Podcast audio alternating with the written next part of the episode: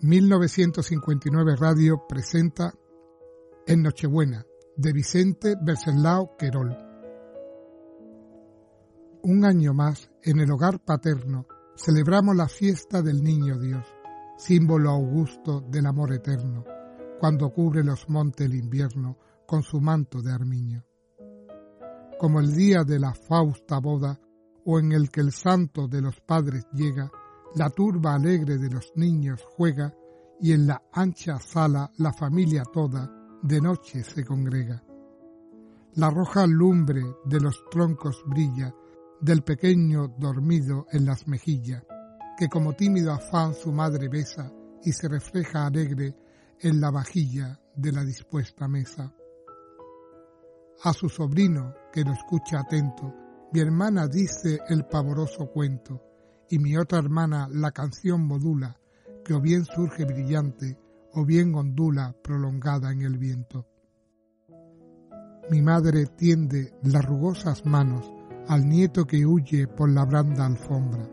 Habla de pie mi padre y mi hermano, mientras yo, rescatándome en la sombra, pienso en hondos arcanos.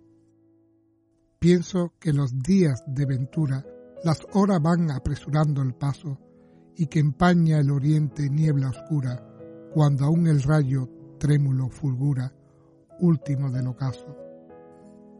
Padre mío, mi amor, cómo envenena las breves dichas el temor del daño.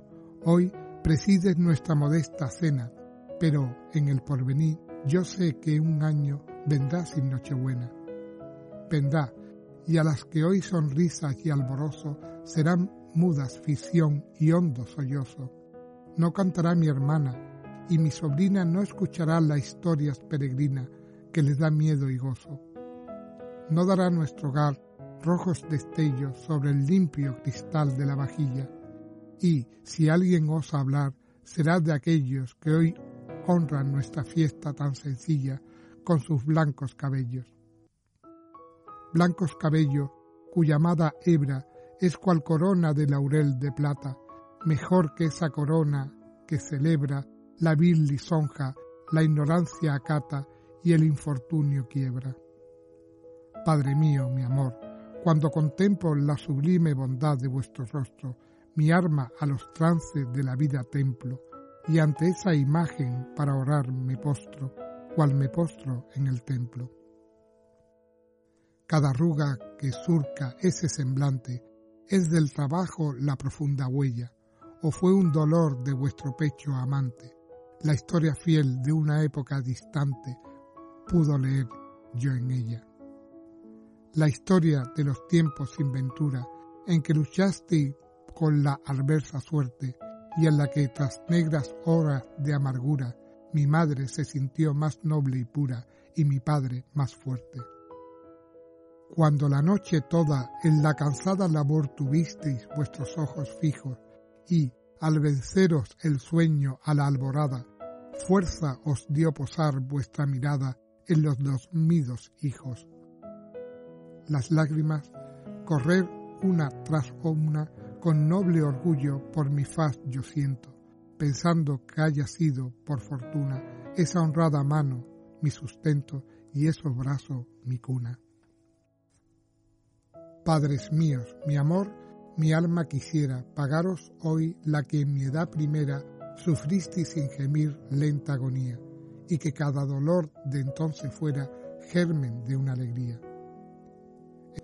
Entonces vuestro mal curaba el gozo de ver al Hijo convertirse en mozo, mientras que al verme yo en vuestra presencia, siento mi dicha ahogada en el sollozo de una temida ausencia. Si el vigor juvenil volver de nuestro pudiese a vuestra edad, ¿por qué estas penas? Yo os daría mi sangre de mancebo, tornando así con ella vuestras venas esta vida que os debo. Que de tal modo la aflicción me embarga, pensando en la posible despedida, que imagino ha de ser tarea amarga llevar la vida como inútil carga después de vuestra vida ese plazo fatal, sordo, inflexible, mira acercarse con profundo espanto y en dudas grita el corazón sensible.